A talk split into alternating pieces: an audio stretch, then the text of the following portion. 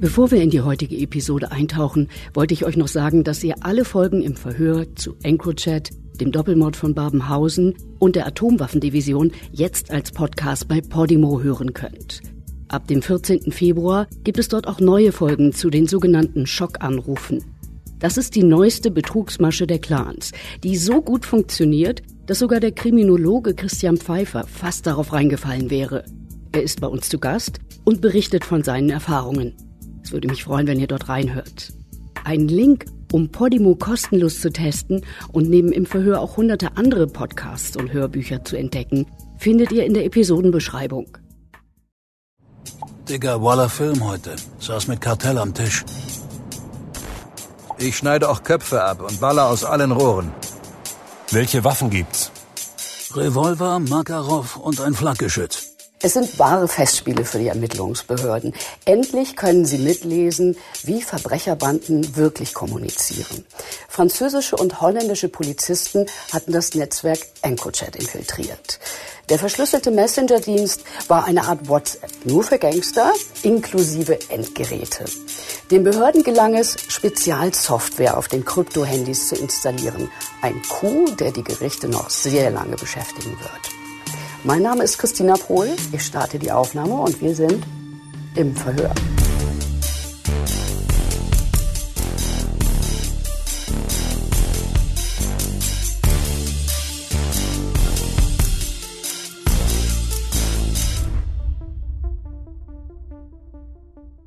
Normalerweise kann meine Kollegen Thomas Heise und Klaas Meyerheuer nichts schocken. Seit fast 20 Jahren recherchiert ihr in der Unterwelt. Eure Spezialgebiete sind die Clans und die Rocker. Ähm, in dem Fall war das aber vielleicht doch ein bisschen anders, als die EncroChat-Akten bei euch gelandet sind. Herzlich willkommen im Verhör, Thomas Heise, Klaas Meyerheuer. Hallo, Hallo. Zum Anfang würde ich gerne euch mal fragen, was für eine Dimension hat diese EncroChat-Entdeckung überhaupt? Hat euch das sehr überrascht? Ja, wir haben so ähm, im Sommer 2020 davon erfahren und dann haben wir gemerkt, oh, das ist ein Riesenthema, da müssen wir mal langsam loslegen. Und dann im Herbst 2020 haben wir dann so die ersten Chats zu lesen bekommen, die ersten Akten bekommen. Und dann haben wir losgelegt. Und das war wirklich äußerst spannend, was da so drin stand. Und vor allen Dingen haben wir natürlich Leute in den Akten gefunden, die wir schon kannten. Und vor allen Dingen haben wir aber auch ganz neue Tätergruppierungen kennengelernt. Und vor allen Dingen haben wir festgestellt, um wie viel Geld es geht. Es geht um wahnsinnig viel Geld und wie viel Drogen. Es geht ja vor allen Dingen um Drogen. Wie viel Drogen so in Deutschland im Spiel sind und welche Mengen da im Spiel sind. Und das hat auch die Ermittler überrascht. Also die Ermittler hatten natürlich waren, hatten schon vorher einen guten vermeintlich guten Überblick über die Drogenszene, aber dann haben sie gemerkt, was wirklich los ist. Um mal so ungefähr, wir haben jetzt irgendwie im Vorfeld von dem Podcast extra nochmal das BKA äh, angerufen und angemeldet, damit die uns nochmal aktuelle Zahlen vielleicht drüber schieben. Ich habe ehrlich gesagt nicht damit gerechnet, dass sie das machen, weil das BKA ist, was EncroChat mhm. angeht, ich sag mal, so ein bisschen klemmy. Also die haben da irgendwie keine große Lust, immer drüber zu reden. Es war echt kompliziert, die überhaupt irgendwann mal zum Reden zu kriegen. Na, jedenfalls haben die jetzt gerade geantwortet. Und ich sag mal sozusagen, so ein paar, so ein paar Zahlen. So, Sie hatten in Deutschland, haben Sie festgestellt, 3000 Nutzer von diesen Krypto-Handys. Sie hatten, Sie haben 3100 Ermittlungsverfahren eröffnet. Also, und ja alles auf einen Schlag. Also jetzt nicht über zehn Jahre, sondern innerhalb von Clock ein Jahr. Ne? So, Sie haben 1250 Haftbefehle vollstreckt und Sie haben Vermögensarreste über 354 Millionen Euro erwirkt. Also das wow. ist sozusagen, dafür unterschreibt ein Richter, das ist richtig, dass das Geld wieder zurückkommen muss. Und dann kriegst du so einen Arrest. So 354 Millionen. Und das ist ja wirklich, das ist ja nur der kleine Teil, den man durch diese EncroChat-Daten sehen kann. Also ist das nur die Spitze des Eisbergs sozusagen, oder? Absolut. Also der, der wird ausgewertet worden, da kommen wir ja wahrscheinlich gleich zu, mhm. ist ja nur über einen kurzen Zeitraum. In ihren EncroChats verständigten sich die Kriminellen ohne Angst vor einer möglichen Strafverfolgung. Auch in einer Konversation aus dem deutschen Sprachraum zwischen dem Teilnehmer Exotic Gamer und seinem Geschäftspartner Ice Virus wird offen kommuniziert. Es geht um Kokain für 32.500 Euro pro Kilo. Wir haben die Chats nachgesprochen. Habe Nase da. Was kostet Nase? Und ist gut? 32,5 zahle ich. Gute Material. Bruder, Nase für 32, wenn ich bringe. Wie viele kannst du abnehmen? Fotos von frisch eingetroffenen Drogen wanderten in den Chats hin und her. manchmal auch detaillierte Informationen zu Frachtschiffen und Containern, in denen der Stoff transportiert wurde. Wem gehört EncroChat oder gehörte EncroChat eigentlich? Wer hat es erfunden? Äh, das ist unklar. Man weiß nicht, wer letztendlich der Urheber, der Erfinder von EncroChat ist. Man vermutet äh, den, die Entwickler in Holland. So. Aber letztendlich hat niemand herausgefunden, wer letztendlich EncroChat erfunden hat. Es gibt holländische Journalisten, ich habe auch einen Interview, der wusste beispielsweise, wer das Ganze finanziert hat. Durch die Ermittlungen ist nicht klar geworden, wer der Besitzer von EncroChat ist. Was ich weiß, ist, dass es eine kriminelle Bande in den Niederlanden gibt, die bei der Gründung von EncroChat mitgewirkt hat. Sie hat die Entwickler finanziert. Also also es gibt eine holländische äh, Untergrundgruppierung, also sagen wir mal holländische Mafia, die haben Geld gegeben, um EncroChat zu finanzieren, um EncroChat zu entwickeln. Aber wer es letztendlich gemacht hat, ist eigentlich unbekannt, ist bis heute unbekannt. Also es gibt so Hinweise, also irgendwo findet sich in den Akten auch mal irgendwie eine kanadische Firma und da gibt es auch einen Namen, aber die Ermittler haben auch nie rausgekriegt, ob es den Namen überhaupt wirklich gibt. Also das ist schon, also das das clandestine Vorgehen von der Mafia in diesem Falle, auch mit dieser Verschlüsselungstechnik, ist schon echt atemberaubend. Wir haben ja da oben, sehen wir ja so ein Bild von so einem EncroChat-Handy. Vielleicht äh, magst du mir erklären, welche Features, Special Features das hatte? Wie kam man da rein und wie konnte man kommunizieren? Kann man da telefonieren? Was kann man damit machen? Oder konnte, muss man ja sagen. Also ne? letztendlich ein EncroChat-Handy war eigentlich ein total runtergedimmtes Handy. Das hatte beispielsweise kein GPS. Also man konnte, diese Handys wussten eigentlich nicht, wo sie waren. Die konnten sich in Funkmasten einloggen, aber sie hatten kein GPS. Man konnte damit auch nicht telefonieren. Man konnte damit nur chatten. Was sehr schön ist. Genau. Also, Gott sei Dank konnten sie nicht telefonieren. Dadurch mussten sie alles aufschreiben. Genau. Also die haben sich schon sehr viele Gedanken gemacht die wussten schon sehr genau, die Entwickler, was die Polizei kann und so. Und deswegen, und da hat man versucht, entgegenzuwirken. Und was ganz wichtig ist, was man verstehen muss, die, die Handys kommunizieren miteinander verschlüsselt. Das heißt, wenn ich hier ein Chat losschicke, dann wird der verschlüsselt. Wenn man sozusagen, und diese Daten, die man vielleicht auf der Hälfte zwischen zwei Handys abfangen würde, ist Datensalat. Auf der anderen Seite, das zweite Handy muss die Kommunikation wieder entschlüsseln. Also das ist von einem Handy verschlüsselte Kommunikation, die beim anderen Handy ent, äh, verschlüsselt ankommt und das zweite Handy muss diese Kommunikation erstmal entschlüsseln, damit es dann auch wirklich Sinn ergibt. Aber es gibt natürlich eine Schnittstelle mit dem sozusagen mit der analogen Welt. Also das mhm. eine ist ja sozusagen, da fließen die Datenströme und wir stellen es irgendwie, es ist irgendwo in der Cloud. Es ist natürlich nicht irgendwo in der Cloud, sondern eine Cloud ist ja auch ein ganz konkreter Server, also sozusagen ein konkreter Speicherplatz in einem konkreten Computer, in einer konkreten Serverstation. So, und dieser Server stand bei OVH ähm, in Roubaix. Ähm, und, ähm, Wo ist das genau? Das ist in, äh, in, Frankreich, in der Nähe von Lille, glaube ich, ne? oder? Das ist direkt an der belgischen Grenze. An der belgischen Grenze. Das ist quasi, das ist ein Riesengebäude, da sind keine Fenster drin oder stehen nur Computer drin. Also da laufen sozusagen Tag und Nacht, laufen da die Maschinen und da läuft der ganze Daten, die ganzen Datensätze laufen da rein. Und so war es auch in dem Falle gewesen. Ähm, wie, also das ist sozusagen ja auch für die Ermittler der einzige Punkt. Du kannst ja nicht aus der Luft die Datensätze nehmen. Du musst ja irgendwo sozusagen, was ist der analoge Anknüpfungspunkt? Und der analoge Anknüpfungspunkt ist quasi die USB-Schnittstelle an diesem Computer. So, da musst du rein. Du musst natürlich wissen, welcher das ist. Das müssen die irgendwie rausgekriegt haben. Wie genau Was die war das, das für eine Firma? Ist das so eine Firma, die Server vermietet? Genau. genau. Ja? Es gibt ja riesige Serverfarmen, da laufen sämtliche Daten drüber, wahrscheinlich auch die Daten der französischen Regierung müssen ja irgendwo lagern, irgendwie Homepages und so werden ja irgend auf irgendwelchen Servern gepflegt und so. Und solche, so eine Firma ist OVH, die bieten halt riesige Speicherkapazitäten an auf Servern und EncroChat hat diesen Server auch genutzt. So. Niederländische und französische Polizisten haben eine Möglichkeit gefunden. Man weiß nicht genau, wie sie es gemacht haben, aber sie haben diesen Server infiltriert und von diesem Server aus, davon gehen wir aus, wurden sämtliche EncroChat-Handys infiltriert mit einer Schadsoftware. Also okay. da wurde sozusagen wahrscheinlich ein Trojaner drauf gespielt und dann wurde die Kommunikation von den Handys an einen speziellen Server der französischen Gendarmerie geschickt und damit konnten die Behörden live mitlesen, was sich die Kriminellen mit ihren EncroChat-Handys sozusagen zugeschickt haben. Was ist denn, nachdem man diese wohl sehr interessanten Chats gefunden hat. Was ist denn danach passiert? Es gab eine große Razzia in Holland.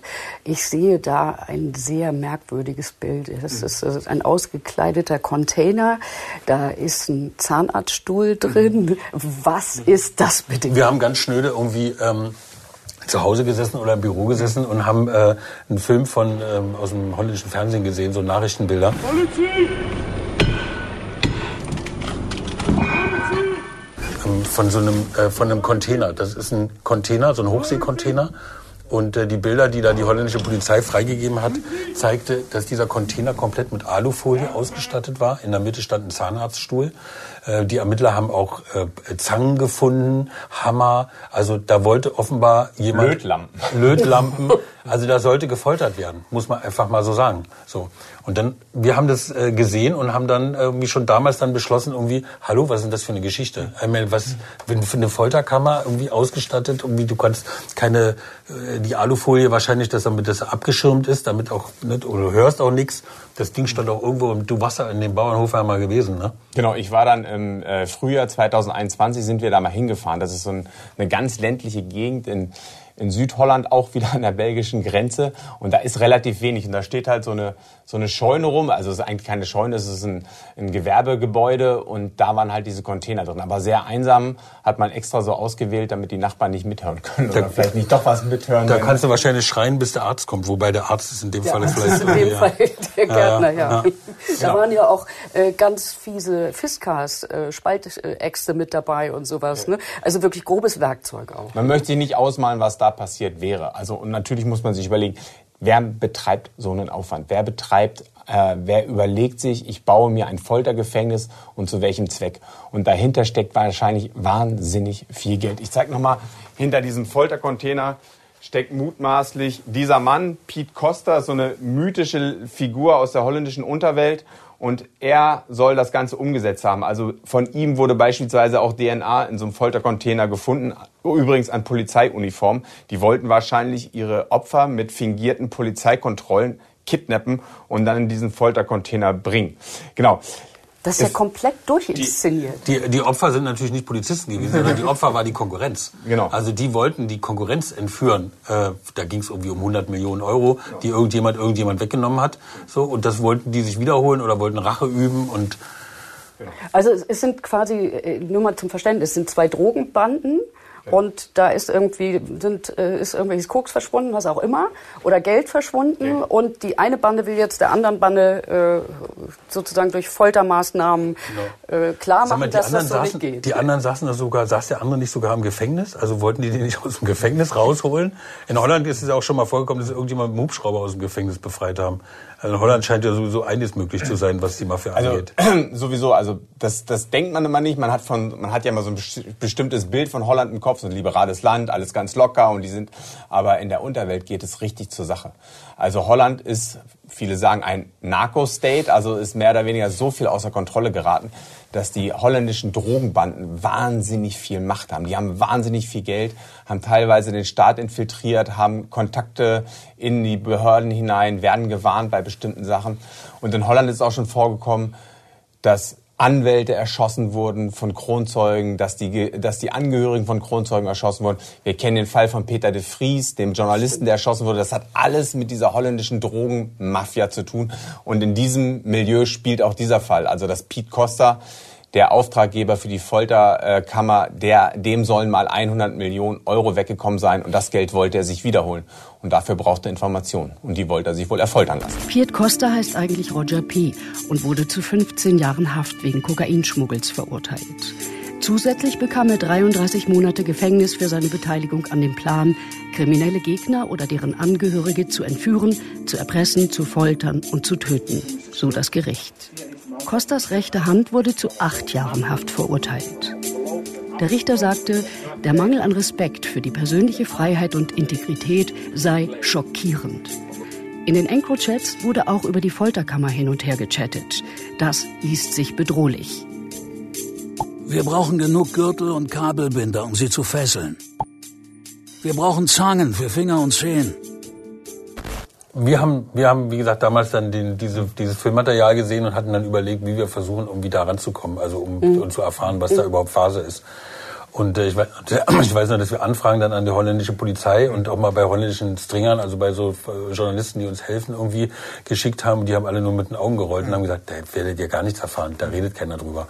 So, also es hat dann schon eine ganze Weile gedauert, dass ja. wir da zugange gekommen sind. Also die holländischen Beamten nach dieser, also als diese große Razzia da war auf dem Gelände dieser Folterkammer, dass die Polizei ja mit Spezialkräften reingegangen, hat es aufgebrochen und sind, haben sozusagen dann offengelegt, was sie gefunden haben. Die haben schon das Wort EncroChat in den Mund genommen. Also die haben schon gesagt, dass diese Daten oder dass diese Erkenntnisse auf diesem äh, auf diesen Krypto-Handles EncroChat basiert. Und da sind wir dann zum ersten Mal auf den Namen EncroChat gestoßen und von da an haben wir gesagt, das müssen wir mal recherchieren. Da muss es ja dann auch in Deutschland irgendwas geben oder bald geben. Ihr seid ja dann auch an die EncroChat selbst gekommen. Nicht? Worüber wurde da geredet? Worüber haben die sich also generell meinst du? Ja, ja. Nein, wir haben natürlich nicht alle EncroChat-Daten. Also Aber viele, sagen viele. wir viele. Ja, ja. genau. Das, das, das ja. wurde auch manchmal kolportiert innerhalb der Ermittlungsbehörden, dass wir angeblich alle EncroChat-Chats haben, aber das stimmt natürlich nicht. Nein, in Deutschland ging es dann auch äh, ging's dann los so im Herbst. Die Deutschen hatten ziemlich viel Verzögerung,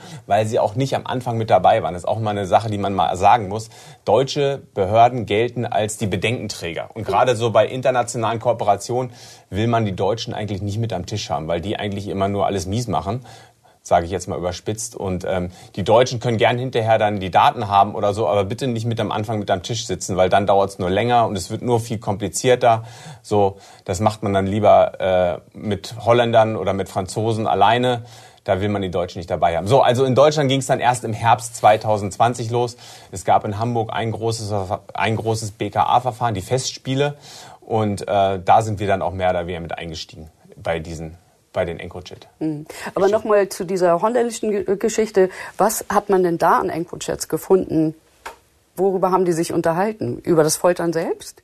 Zum Beispiel, also sie haben auch dann darüber gesprochen, dass es durchaus legitim ist, äh, auch Familienangehörige äh, zu töten Kinder. und so Kinder, also Bruder, dein Ziel ist mein Ziel. Ich sterbe erst, wenn die anderen tot sind. Auch Kinder sind eine Zielscheibe man hat richtig gemerkt, wie diese Leute ticken. Also das ist das eigentlich nur, das ist die pure Gier. Es geht nur um Geld, es geht nur um Drogen und letztendlich zählen Menschenleben in dieser Welt überhaupt nichts. Und das haben sie sich auch bei EncroChat schön hin und her geschickt, wie wie durchgeknallt man ist und wie, wie skrupellos man ist. Man hat überhaupt keine Hemmung, auch irgendwie Menschenleben zählt in dieser Welt dann einfach nichts. Und das kam mhm. durch EncroChat sehr gut raus. Also das Irre ist ja, dass wir über, wir reden jetzt in den nächsten drei Podcast-Folgen über einen Zeitraum von 56 Tagen. Also länger ist es gar nicht. Die haben ja nur 56 Tage zugehört und mitgelesen.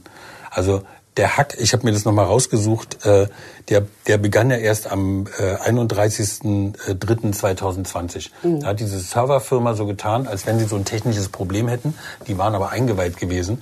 Und da haben die Franzosen offenbar auch mit Hilfe der Holländer, weil die haben das zusammen irgendwie gehandelt, haben da was raufgespielt auf diesen Server. Das hatte eine Ermittlungsrichterin in Lille, hatte das genehmigt gehabt, weil die, die hatten vorher schon mal ähm, sozusagen zugehört, Datensätze gesehen, dass es da irgendwas gibt, dass es irgendwelche Krypto-Handys gibt, dass es Server gibt. Und dann haben die eine ganze Weile gesucht, offenbar, die Franzosen, bis sie das gefunden haben, wo sie überhaupt zufassen müssen.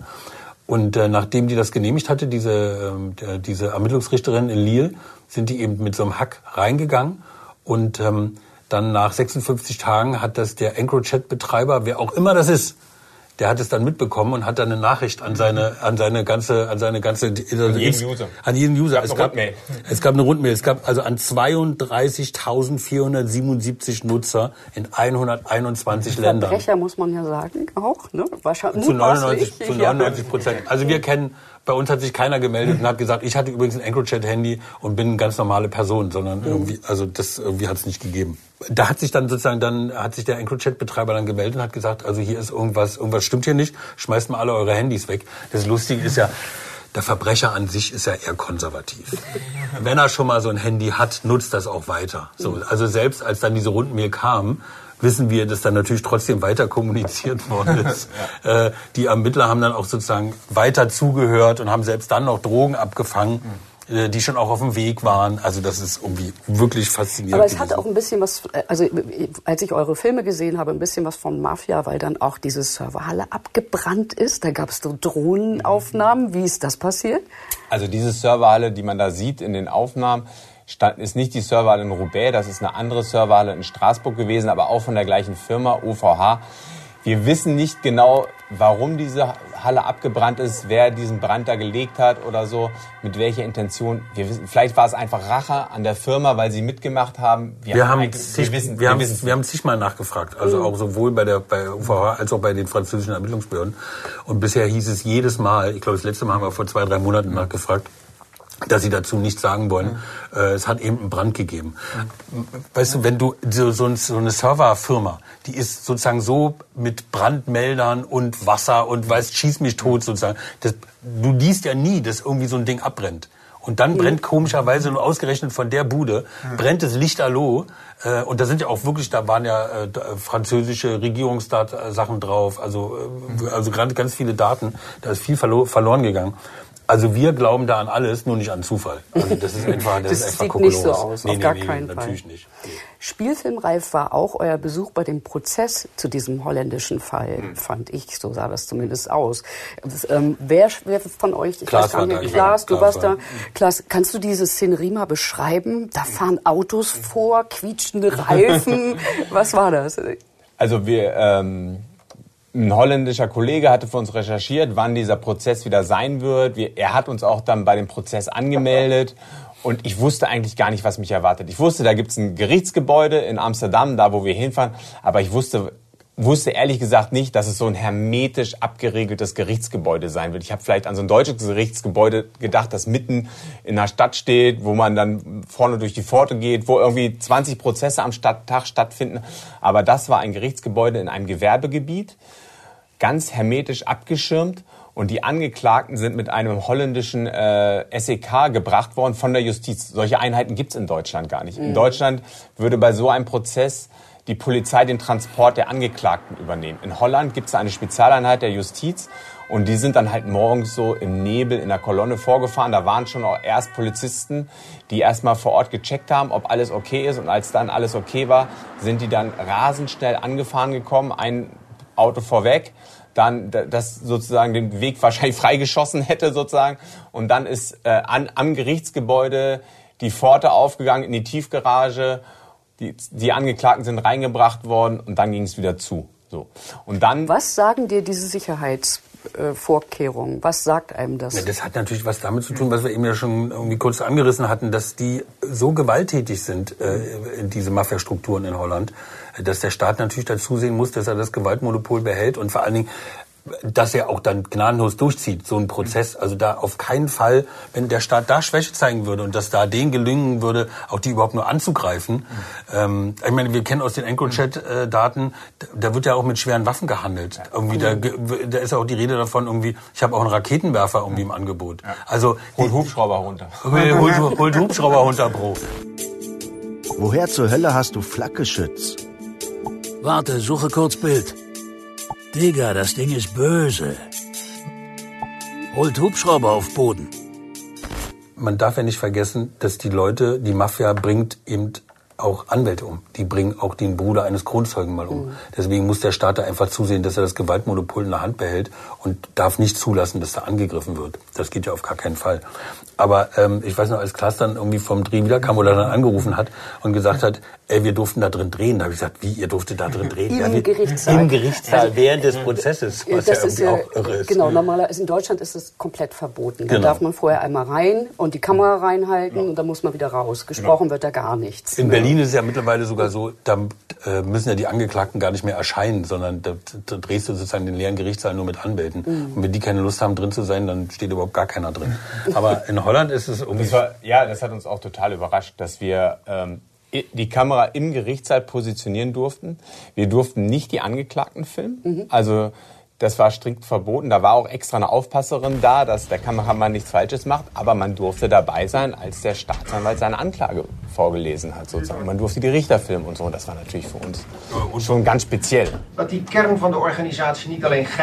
Der Kern der Organisation wollte nicht nur Menschen kidnappen und foltern. Darüber hinaus wollte er auch Menschen ermorden lassen. Het oogmerk om een aantal personen te laten vermoorden. Der Benutzer des EncroChat-Accounts Typical T schreibt am gleichen Tag an Luxury Balloon, Bruder, dein Ziel ist mein Ziel. Ich sterbe erst, wenn die anderen tot sind. Auch Kinder sind eine Zielscheibe. Zelfs kinderen zijn een doelwit. Ja, und du konntest aufnehmen, dass der wieder Angeklagte sich eingelassen hat. Genau, also man Robin, durfte den Ton mitziehen, also man durfte die Sprache aufnehmen, aber man durfte, die, man durfte keine Bilder von den Angeklagten machen. Das war schon echt speziell. Das Wir heißt, sind- die sind ja Angeklagten dafür, er- haben gesprochen in eurem Film. Das Genau. ist ja auch absolut äh, unüblich. Ne? Ro- Ja. Wobei Robin von O auch nur erzählt, dass er unschuldig ist und dass er natürlich noch nie in seinem Leben irgendwas und überhaupt und so weiter und so fort. Ich war in der Vergangenheit niemals kriminell. Es gibt keinerlei Grundlage für die Beschuldigung. Alles wird mir negativ ausgelegt. Es sind nur Vermutungen, dadurch bin ich zu einem Verdächtigen geworden. Es scheint mir so, als ob ein großer Erfolg erzielt werden muss. Also wir sind ja eigentlich dafür bekannt, dass wir manchmal nicht so ganz zimperlich sind, sozusagen in dem, wie wir an unser Material kommen. Aber ähm, die Möglichkeit bestand wahrscheinlich nicht so richtig, die Kamera mal so zu drehen, dass du den hättest drehen können. Nee, ich glaube, wir, äh, wir waren auch sehr defensiv da. Also wir haben uns da schon an die Vorgaben gehalten und wir wollten dann nicht irgendwie rausfliegen, weil wir irgendwie mal eine falsche Bewegung gemacht haben. Also wir waren einfach so glücklich, dass wir da drin waren und alles mitziehen durften, dass wir da nichts riskiert haben und irgendwie nicht mal die Kamera gedreht haben. Ich durfte auch nicht dabei sein. Also ich musste auch in so einen separaten Nebenraum. Also der, nur der Kameramann durfte da bleiben. Ähm, der Ton durfte auch nicht drin bleiben. Es durfte nur der Kameramann drin bleiben. Und die Zuschauer, also die Journalisten und auch die Zuschauer, die mussten in so einen separaten Nebenraum. Und da gab es Jalousien. Also die wurden runtergelassen und erst als der Prozess anfing, jit, jit, jit, gingen die Jalousien automatisch hoch und dann konnten wir sozusagen sehen, was im Gerichtssaal passiert. Und wenn Gericht Piepshow im Grunde. Genau. Und, und als dann wieder Pause war, gingen dann die Jalousien wieder runter. Genau. Und so war das. Also es ist eine verrückte Szenerie, oder? Also äh, das ist ja nicht üblich. Ich meine, ihr wart schon in so vielen Gerichtssälen. Äh, Absolut. Das Absolut. Müsst, muss ja für euch auch ein Fest gewesen sein. Ja, aber es ist einfach natürlich eine andere Liga. Ne? Man ist Holland ist wirklich ein anderes Pflaster, was diese Kriminalität anbelangt. Die Holländer haben echt ein Riesenproblem. Die, die Mafia ist da ganz anders strukturiert noch und viel, viel mächtiger als bei uns. Da passieren halt einfach Dinge, die wir uns hier noch gar nicht vorstellen können. Also, dass, man, dass, An, dass, Anwälte äh, dass Anwälte getötet werden, dass, dass Angehörige von Kronzeugen getötet werden, das hatten wir hier zum Glück noch nicht. In Deutschland wurde auch zum Glück noch kein Journalist erschossen. Das ist in Holland schon gewesen. Und ja, das Ist hier zeigt da ein- schon so ein bisschen Muffensausen gekommen dann? Nee, aber diese Verhältnisse wollen wir in Deutschland einfach nicht haben, ne? muss man einfach sagen. Und die Holländer haben es, glaube ich, einfach 20 Jahre lang schleifen lassen, glaube ich. Ne? In Holland gilt das Opportunitätsprinzip. Da, mu da muss die Polizei nicht jede Straftat verfolgen. Dadurch kann man sich natürlich so ein bisschen aussuchen, was man ermittelt. Und wahrscheinlich haben sie die, also nicht wahrscheinlich, sondern ganz, wir sind ganz fest der Überzeugung, dass sie dieses Problem einfach ignoriert haben und einfach zu groß haben werden lassen.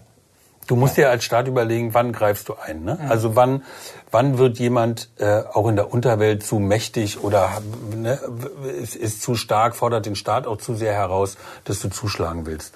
Und ähm, sowohl bei äh, Robin V.O. als auch bei Pete Costa und wie heißt dieser andere Typ, den sie da, der jetzt da gerade Tagi. Tagi, ich mein, äh, äh, das sind das sind Leute, die innerhalb von acht, neun, zehn Jahren so mächtig geworden sind, so viel Geld umgesetzt haben. Da liegen ja ganze Säcke. Die, die, die, die kannten natürlich dann auch überhaupt keine Grenzen mehr. Und das ist ja so, wenn du anfängst als Mafiosi oder als organisierte Kriminalitätsorganisation auf, deine Organisation aufbaust, die wird immer größer, die wird immer mächtiger, aber du hast natürlich auch immer mächtigere Feinde. Das heißt, du musst zusehen, dass du dich bewaffnest, du musst zusehen vor dem Staat.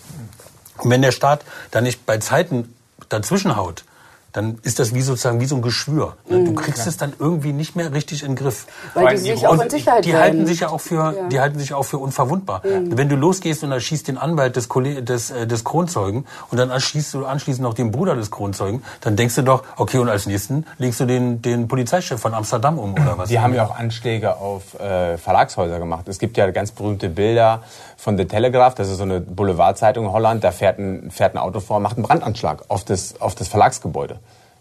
Wir stellen uns mal vor, bei uns in Deutschland irgendwie kommt nachts ein Auto und äh, fährt in, den, in das Gebäude Spiegel rein und versucht den Spiegel anzuzünden. Also das ist natürlich schon eine Dimension, puh, die kennt man vielleicht aus der dritten Welt, doch aber nicht aus, aus Mitteleuropa. Aber dadurch, dass Holland eben ja auch so eine Drehscheibe ist, also eine Drehscheibe ja vor allem für den, für den Drogenhandel, geht es da natürlich nochmal um ganz andere Summen als jetzt bei uns. So, mhm. Aus Holland beliefert quasi Europa.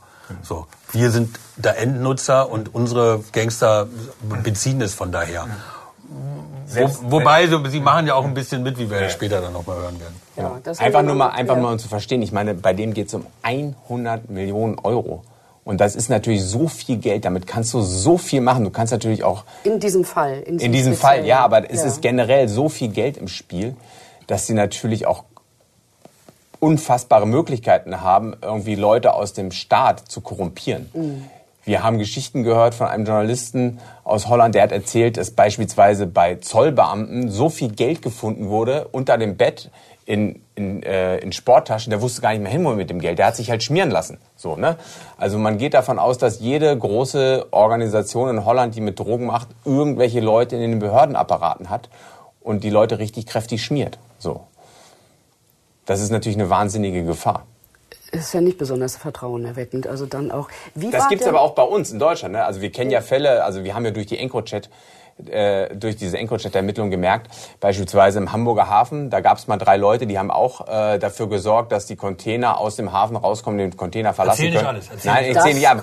Aber auch dafür, da hat ein einzelner Mitarbeiter dafür, der dafür gesorgt hat, dass ein Container den Hafen verlassen hat, 100.000 Euro bekommen. Für einen ja, Container? Für einen Container. Das muss ich mir vorstellen. Ein ganz normaler Hafenarbeiter, der wahrscheinlich so, keine Ahnung, 5.000 Euro brutto im Monat verdient, bekommt 100.000 Euro für einen Container. Lass den das dreimal im Jahr machen, hat er mal eben einen Nettoverdienst von 300.000 Euro mal eben nebenbei. Mhm. Da überlegen viele Leute, ob sie nicht mehr mitmachen. Ja. Lass uns noch mal zurück in den Gerichtssaal. Wie war denn da die Beweislage? Also was konnten die Ermittler diesen Menschen, die wir da auf diesem Foto auch sehen, also offensichtlich Menschen aus der Unterwelt, die ordentlich was, äh, ordentlich viel Dreck am Stecken hatten. Was konnten die denen definitiv nachweisen?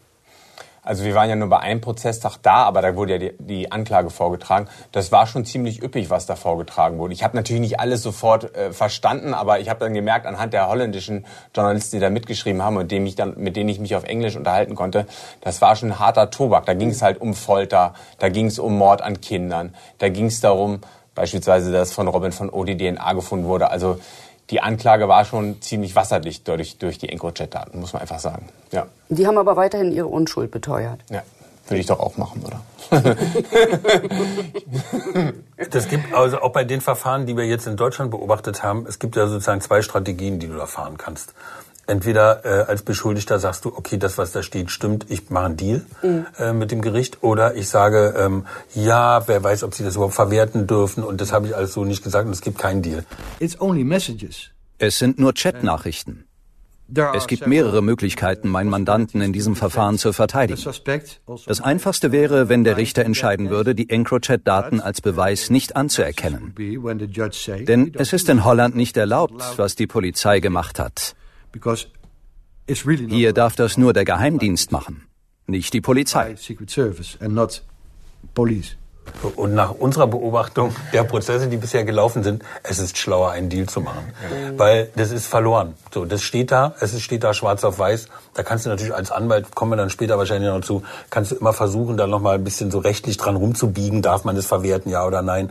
Aber ähm, in der Konsequenz geht es immer darum, eigentlich zu vermeiden, dass man zweistellig abfasst. Also, mhm. dass man unter zehn Jahren bleibt. Ähm, die letzten Urteile auch wieder in Berlin. Der eine hat, glaube ich, zwölf gekriegt oder elf. Ja. Elf Jahre. Ja, das ist schon nicht so schlecht. Also ihr wusstet, es gibt da Unmengen an Daten, ihr hattet auch Teile davon selber vorliegen. Äh, wie kommt man denn da weiter? Ihr habt irgendwann jemanden gefunden, der diese EncroChat-Handys vertickt hat, ne? Mhm. Ja, man hat dann äh, Kontakte einfach. Ne? Man baut dann Kontakte auf zu Leuten, die mit, den, mit diesem ganzen Komplex zu tun haben. Das können Staatsanwälte sein, ne? wie immer Richter, Anwälte, sonst wie. Und dadurch hatten wir dann irgendwann Kontakt zu diesem Reseller. Zumindest hat jemand gesagt, ich bin ein Reseller, ich habe das Zeug in der Szene verkauft. Ich sage natürlich nicht meinen Namen. Reseller ich, bedeutet in dem Fall was genau? Reseller bedeutet, der hat letztendlich, eigentlich ist es ein Händler. Er hat das, er hat diese EncroChat-Handys und das Volk gebracht, in Anführungsstrichen, und das kriminelle Volk. Ich war einer der größten EncroChat-Verkäufer in Deutschland mit mehreren hundert Kunden. Vermutlich gehörten einige darunter zur organisierten Kriminalität. Es gab aber auch definitiv andere Personen. Grundsätzlich habe ich Kunden nur auf Empfehlung angenommen. Einfach um auszuschließen, dass unter den Kunden Polizisten sind.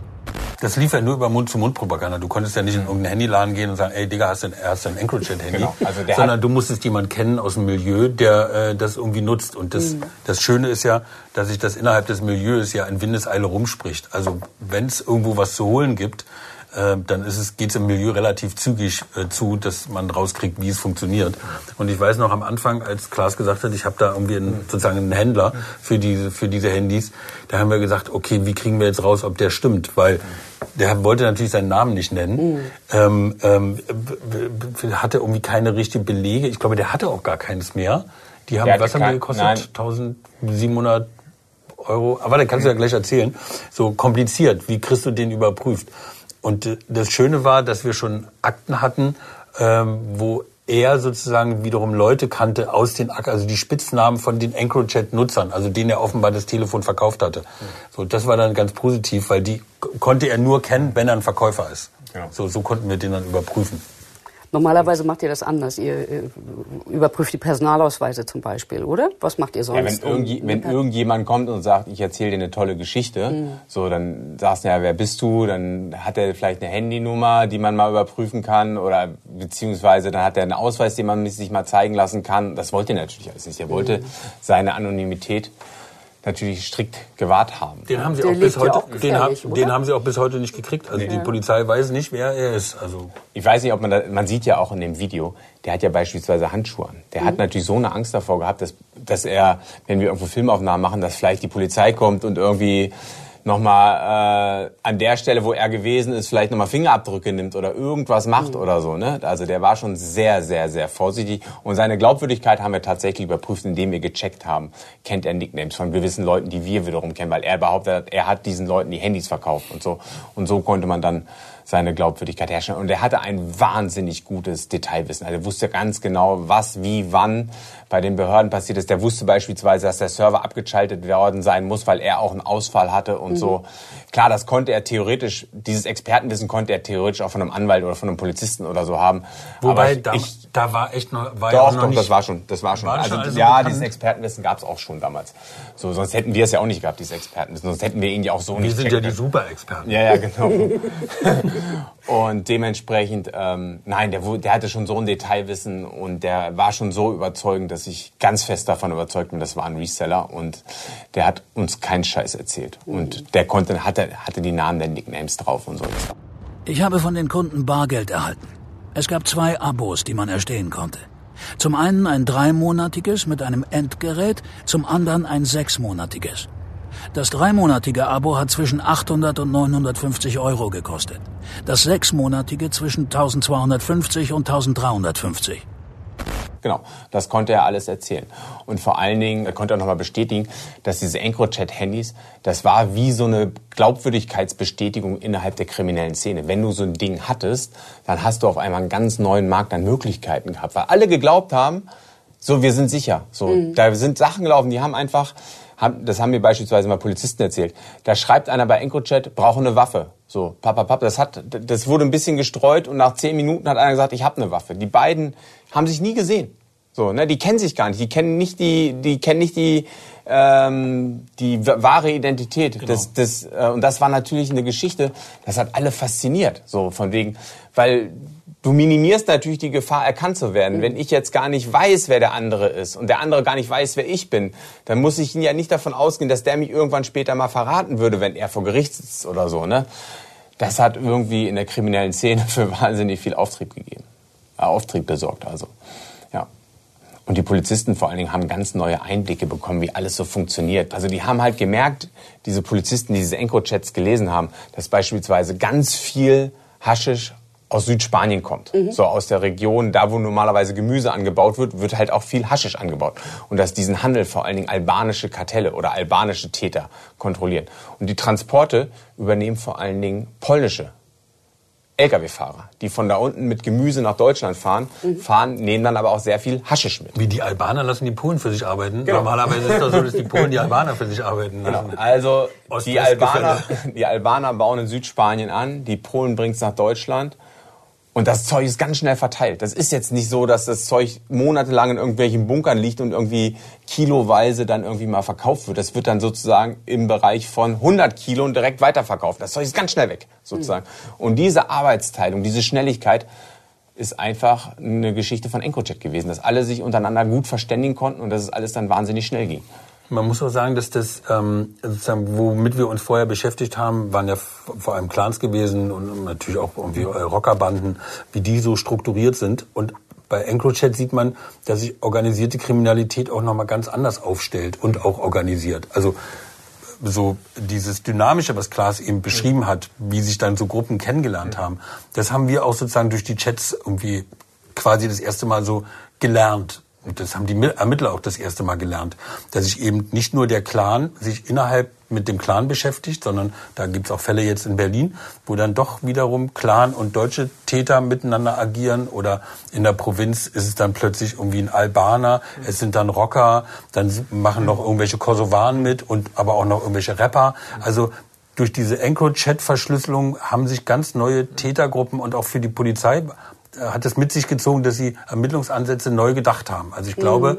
sowohl das BKA und aus dem LKA Berlin mhm. wissen wir das auch, die fangen an, sozusagen sich anders dann auch wiederum mit Kriminalität zu beschaffen. Äh, also die Organigramme sehen hinterher anders aus, als sie gedacht haben, weil da sich ganz andere Welten aufgetan haben. Genau. Offensichtlich muss das ja äh, eine Eröffnung für die gewesen sein. Eine Absolut. wirklich, äh, du öffnest eine Luke und, und äh, entdeckst darunter eine komplett neue Welt, eine neue Unterwelt, oder? Ich glaube, also ich glaube, das LKA Hamburg spricht immer von fluiden Tätergruppen. Also alles ja. ist flüssig, alles ist in Bewegung. Es gibt ja dieses Verfahren Festspiele vom BKA, das hier vor allen Dingen in Hamburg stattfindet, wo mehrere Tonnen äh, geschmuggelt wurden. Und da sieht man halt der Täterstruktur, da spielen Clans, also Malamie-Clans aus Bremen eine Rolle, da spielen Albaner eine Rolle, da spielen türkische Lkw-Fahrer eine Rolle. Also, und das Ganze ist so organisiert, dass einfach über EncroChat abgestimmt wurde, wer gibt Geld. Wir können Transport klar machen, wer, haut, wer schmeißt Geld in die Mitte.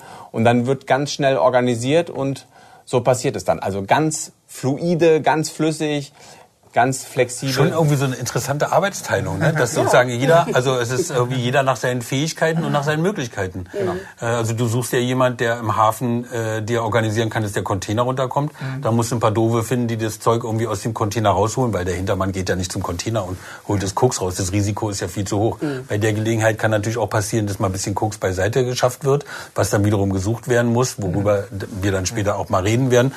So hat jeder seine Spezialisierung äh, in dem Geschäft und und ganz zum Schluss ist dann wiederum derjenige, der das Geld äh, bekommt, weil das Geld muss ja auch wieder zu den Kartellen. Mhm. Also auch da ist wieder jemand spezialisiert, der mit denen am Anfang gar nichts zu tun hat. Die kennen sich natürlich auch überhaupt gar nicht, der dann wiederum das Geld zu den Kartellen schafft. Also das ist schon eine sehr eine sehr komplexe, sehr, sehr, sehr hochspannende Veranstaltung. Absolut. Ja. Arbeitsteilig, hochspezialisiert Kleines und sehr Team. schnell. Polizei! Polizei! Aber diesmal war die Polizei ja dann auch schnell. Es gab Razzien, Leute sind verhaftet worden. Wie haben denn die Gerichte das Ganze eingeschätzt? Ihr habt ja am Anfang erzählt, dass es in Frankreich und Holland offensichtlich sehr viel leichter ist, Menschen, äh, also verwertbare Beweise mit diesen Encrochats. Wie haben denn die deutschen Gerichte darauf reagiert? Also am Anfang war es so, die haben abgeurteilt. So, dann mhm. gab es auch schon erste, also sie sind verurteilt worden, die Daten sind als verwertbar bezeichnet worden. Dann gab es auch schon erste OLGs, also Oberlandesgerichtsentscheidungen, ähm, die dann sozusagen die nächsthöhere Instanz wurde dann angerufen im Berufungsverfahren und die haben dann auch geurteilt, kann verwendet werden. Dann gab es aber auch mal aus Berlin quasi einen Rückschlag, nenne ich es jetzt mal. Kurzer Rückschlag. Also wir müssen einfach mal sagen, die Anwälte logischerweise haben gesagt, das Ganze ist nicht verwertbar. Das ist rechtsstaatswidrig erlangt worden. Weil es ist ja so in Deutschland, wenn die Polizei ein Telefon überprüfen will oder ein Telefon hacken will oder abhören will, dann braucht man dafür einen richterlichen Beschluss. So. Da muss ein Richter sagen, ja, die Polizei darf das abhören oder darf eine Online-Durchsuchung machen oder so. Mhm. Gibt es ja Paragraphen für. So, in diesem Fall ist es ja nicht passiert. Es hat kein deutscher Richter genehmigt, jetzt die Handys in Deutschland auszulesen. So.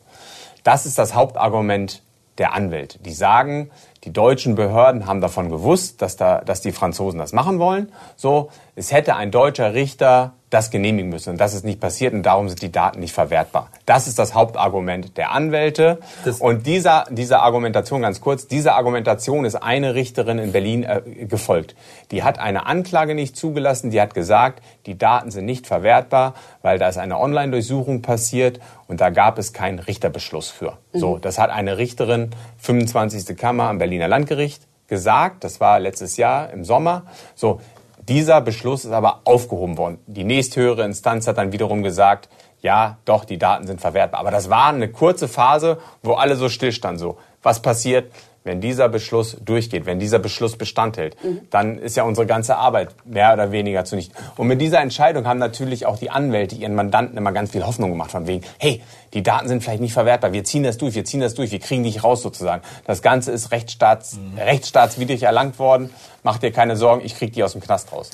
Das, das war dann nicht das, so. Das zweite Argument war gewesen von den Anwälten, wir müssen den Fall ja von Anfang an kennen. Also ich muss ja sozusagen, wenn ich ein Gerichtsverfahren, also ein, ein, ein Ermittlungsverfahren habe, dann muss ich ja quasi wissen, wie ging es überhaupt los. Mhm. So und das fehlt ja hier, weil wer keiner weiß ja, wie es losging. Keiner weiß ja.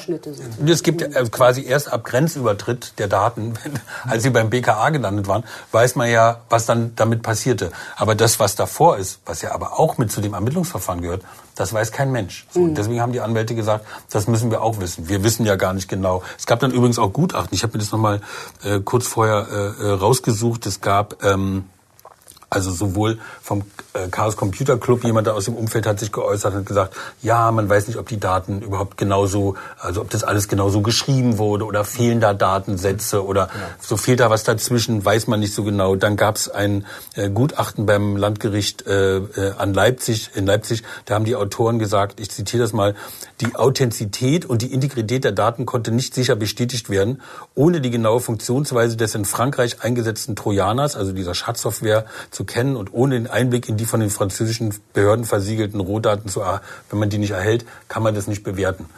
So. Auf dem Standpunkt kann man ja auch stehen. Ja.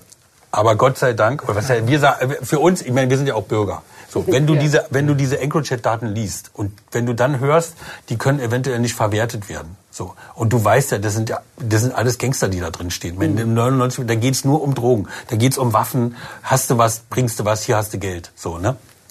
Wenn du dann hörst, das kann nicht verwertet werden, dann denkst du ja irgendwie, ey, was läuft denn in unserem Rechtsstaat falsch? Ja. Also meine, wenn du die, wenn du die Daten hast, dann musst du die doch auch verwerten können. Ähm, und da hat das BGH, hat der, äh, der Bundesgerichtshof äh, natürlich äh, haben dann alle auch Hoffnung gehabt, also auch die Anwälte der, äh, der Angeklagten, die immer geglaubt haben, äh, man kann das, man kann das nochmal abbiegen. Ähm, und der BGH hat gesagt, ähm, da gibt es den Paragraphen 261 und in Paragraphen 261 steht, über das Ergebnis der Beweisaufnahme entscheidet, entscheidet das Gericht nach seiner freien, aus dem Inbegriff der Verhandlung geschöpften Überzeugung. Das heißt, was in dem Prozess auf den Tisch gelegt wird, bewertet der Richter, bewertet das Gericht und danach wird das Urteil gefällt. Mhm. So, und das ist quasi so ein Peng. Das ist wie Peng. Da, so, da kannst du, da kannst du gar nichts mehr machen. Ausatmer durch die Ermittlungsbehörden Deutschlands, oder? Ich, ich, ich schilder noch mal ein bisschen die Sichtweise der, der Anwälte. Also ja. wir, wir, wir sollten es vielleicht mal mit einer der guten klassischen TKÜ vergleichen, also Tele Telekommunikationsüberwachung, so wie das in Deutschland ja bisher gelaufen ist. Also ein Handy wird abgehört, so man kriegt die ganze Kommunikation mit, die von diesem Handy ausgeht, mhm. wenn jetzt Telefonate geführt werden. Das heißt aber auch in Deutschland gibt es dann TKÜ-Stellen bei den Landeskriminalämtern, die zeichnen dann wirklich jedes Gespräch auf. Das liegt dann vor. Das kann dann auch im Gericht angehört werden. Man kann sich dann genau das Telefonat anhören. So, das ist bei EncroChat ein bisschen anders. Da weiß man nicht genau, wie die Daten erlangt wurden. Man weiß auch nicht, ob das alle Daten sind fehlen da vielleicht Daten. Man, kann, man weiß auch nicht, von den ursprünglich erlangten Daten und von den Excel-Tabellen der deutschen Polizei, ist da eventuell was verloren gegangen? Ist da vielleicht auch was dazu geschrieben worden? Gibt es da vielleicht einen bösen Polizisten, der aus Kilo Tonnen gemacht hat? Nein, das ist nur, ich, ich, ich rezitiere jetzt die Ansicht der Ermittler. So, ne? Ich sage, ich, also die, der Anwälte. Die, der Anwälte. Ich sage jetzt, ich als Herr Richter, wir wissen noch gar nicht, stand da vielleicht, stand da wirklich Tonnen oder stand da vielleicht ursprünglich Kilo? Hat da vielleicht ein Polizist aus Kilo Tonnen gemacht? So, wir wissen es gar nicht. Sind die Daten die ganze Zeit geschützt gewesen. Das sind die, das sind sozusagen die Zweifel, die natürlich Anwälte sehen. Und die können die, also die können die Polizisten natürlich auch nicht zu 100 Prozent widerlegen, diese, mhm. diese Juristisch völlig, völlig verständlich. Der gesunde Menschenverstand sagt natürlich, wenn jemand um 3.24 Uhr schreibt, irgendwie, also und 12 Sekunden, so genau sind ja die Zeitstempel bei diesen EncroChat-Daten. Ich brauche 8 Kilo. Und vier Sekunden später antwortet einer, ich habe 8 Kilo. Und 8 Sekunden später schreibt einer, ich schicke dir 24.000 Euro mit dem Kurier vorbei. So, dann ist es relativ klar, was ja. da steht. Ne? So, also, aber klar, aber die Anwälte ja, versuchen natürlich alles. Ja, aber es geht ja auch um den Ursprung der Daten. Mhm. Ich habe das richtig verstanden, die sind alle zusammengelaufen beim BKA. Genau. Richtig? Das BKA ist für die Auslands... Äh, äh, ja, ja, also die, das BKA hat dann die Datensätze von Europol aus Holland bekommen. Genau. Sie haben sozusagen einen großen, okay. eine große Festplatte gekommen, bekommen mit sämtlichen Chats von deutschen Standorten. Das ist ja auch nochmal, man muss ja verstehen, wie haben die das eigentlich zugeordnet. Die sammeln, die Holländer und die Franzosen kriegen, haben einen riesigen Datenschatz. Woher wissen jetzt die Polizisten, also woher weiß jetzt diese Behörde, das sind jetzt die Daten für Deutschland, das sind die Daten für die Schweiz, das sind die Daten für Frankreich. Und in dem Fall ist es so, EncroChat, die EncroChat-Daten hatten Standortdaten dabei. Also die, man wusste, wo sich das EncroChat-Handy in welchen Funkmast eingeloggt hat. Und man konnte sozusagen die Standortdaten zuordnen zu dem Funkmast. Und so war klar, dieses Handy war in Hamburg, dieses Handy war in in Bremen, dieses Handy war in München und somit konnte man die Daten, die für Deutschland äh, bestimmt sind, dann nach Deutschland auch schicken. Ja, aber die Frage ist ja, ob das sozusagen rechtens ist, die von den Behörden französisches Militärgeheimnis, mhm. haben wir gehört, äh, zu übernehmen. Also darf man die, was hat das BKA dazu gesagt? Mit dem BKA darüber zu reden, war nicht so einfach. Warum? Ja, das BKA hat natürlich andere Interessen, als jetzt irgendwie äh, äh PR-Arbeit zu machen für äh, EncroChat oder auch für ihre Verfahren. Also wir haben äh, relativ zeitig beim BKA angefragt, äh, auch nach Interviews.